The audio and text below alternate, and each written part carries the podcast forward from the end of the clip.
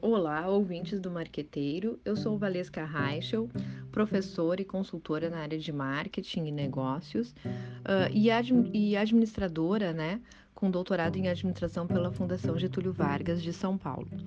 Hoje estou uh, aqui com vocês para falar sobre BPO, Business Process Outsourcing, que vem a ser a terceirização dos processos de negócios. Essa é uma tendência na área de gestão que veio para ficar e realmente ela vai uh, se tornar muito mais conhecida e utilizada a partir do, da racionalização dos processos administrativos nas empresas. Bom, vamos falar um pouco de contexto para a gente conseguir entender de que forma isso, isso pode contribuir na realidade dos empresários. Qual é a situação atual né, do empreendedor atualmente? É, ele fica muito tempo envolvido nas atividades meio da empresa, nas questões administrativas, ele tem necessidade de cortar custos, né, de ter uma eficiência maior dentro do seu negócio ele busca inovação, né?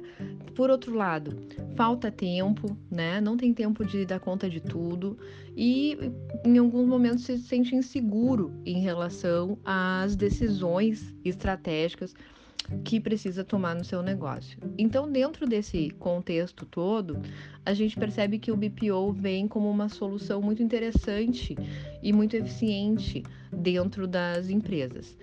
A terceirização, de uma maneira geral, já é muito adotada por, por todos os negócios, né? Então, eles terceirizam diversas áreas, como por exemplo limpeza, alimentação de funcionários, uh, portaria, segurança. Isso é bem já utilizado e, e, e foi algo que foi adotado amplamente dentro do contexto empresarial. O outsourcing, por sua vez, é a terceirização de áreas mais estratégicas, né, menos operacionais uh, e envolve questões de processos mesmo dentro das organizações. Uh, a gente já tem alguns números para apresentar. Uh, em torno de 15% das empresas brasileiras já adotam BPO. Né? Ele movimenta em torno de 10 bilhões de reais no Brasil por ano atualmente, isso a partir de uma pesquisa uh, apresentada no Mundo do Marketing, naquela revista, né? E uh, a gente também tem outros dados que, que nos dizem que o BPO ele, ele vai trazer uma eficácia, eficiência, evitando redundância, né? evitando etapas redundantes, direcionando o foco da rotina da empresa, fornecendo um serviço mais eficiente, mais barato, do que se a empresa fosse contratar diretamente os seus profissionais. Uh, o que, que a gente percebe, né? É possível utilizar BPO em diversas áreas administrativas. É muito comum o BPO na área financeira, talvez seja o mais comum de todos.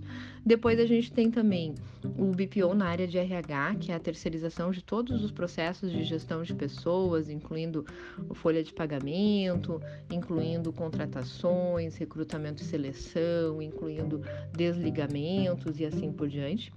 A gente tem também uh, o BPO na área administrativa, que pode passar por controle de estoques, por gestão dos mais diversos processos, controle de indicadores de gestão, fluxos, né, uh, desenhar, né, processos organizacionais. E também uh, é possível o BPO na área de marketing. É muito comum nas empresas terceirizar essa área, alguns processos uh, da área de marketing, comum nas empresas principalmente de pequeno e médio porte. Então já é comum ter uma agência de propaganda ou ter alguma empresa que trabalhe na área de marketing digital isso não deixa de ser, de uma certa forma, um BPO.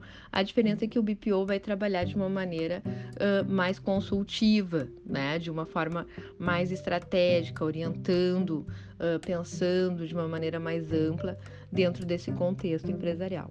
Quais são os benefícios para a empresa que adota o BPO? Tem uma série de benefícios que a gente pode uh, listar, mas principalmente o que mais se sobressai é que a empresa ganha tempo, ela otimiza seus recursos, ela acaba tendo uma qualidade maior dentro desse, desses processos, né?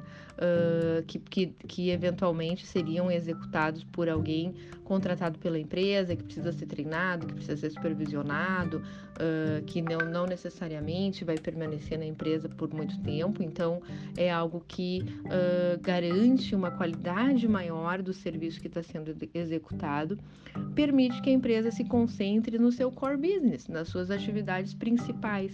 Então, vamos lá, vamos ver um exemplo, uma pizzaria. Uma pizzaria precisa se preocupar em fazer a melhor pizza possível, em uh, ser eficiente na entrega dos seus produtos, em atender bem seus clientes, né? Ela precisa uh, se destacar nesses aspectos, né? Ela pode se concentrar nisso e terceirizar questões como a área financeira, a área de marketing, a área administrativa e assim por diante.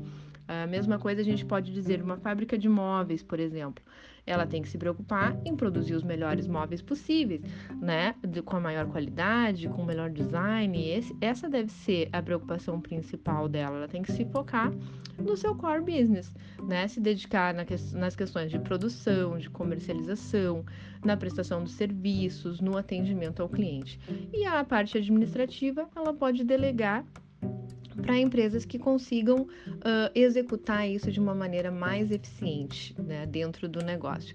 Uh, a gente sabe que a vida é muito corrida, as, uh, o empresário cada vez tem menos tempo para se dedicar para essas questões, né? E assim como na, na vida pessoal da gente, a gente acaba terceirizando algumas coisas, aqui também existe essa possibilidade dentro da realidade organizacional. Né? Com o objetivo, então, sempre da otimização dos processos. Uh, a gente fez uma pesquisa com algumas empresas de pequeno e médio porte e uh, o que a gente percebeu foi alguns dados que chamaram atenção, né? Uh, em torno de 54% desses empresários, desses empreendedores, nunca pensou em terceirizar alguma área administrativa da sua empresa. Então é algo que ainda não passa no imaginário de muitos dos empresários, né? Por outro lado, a gente também uh, encontrou um outro dado dentro dessa pesquisa, que foi que uh, quase 60% desses empresários não, nunca ouviram falar sobre BPO, não conhecem essa possibilidade, ou uh, os que já ouviram falar, que são em torno de 30%, não sabem exatamente o que o BPO significa, o que, que ele faz, como é que ele pode realmente contribuir com as suas empresas. Então, é uma área que tem muito a crescer ainda, ah, não deixa de ser uma oportunidade de mercado também, né? Pensando do ponto de vista de consultoria e assim por diante. Quem atua com consultoria pode pensar que dentro dessa realidade do BPO, o papel do consultor ele muda um pouco nesse processo, né? Ele passa por uma uh, situação de uh, reskilling ou upskilling, significa né, ressignificar uh, o papel do consultor de uma forma que não seja apenas orientadora, mas que seja também aplicada na prática dos processos da empresa, ou o upskilling, que seria aumentar né, o, as atividades realizadas pelo, pelos consultores. Então, se você atua na área de consultoria, tem uma possibilidade aí de ampliação de mercado que é bastante realista, né? E que a gente pode dizer que tem uh, potencial muito grande de crescimento.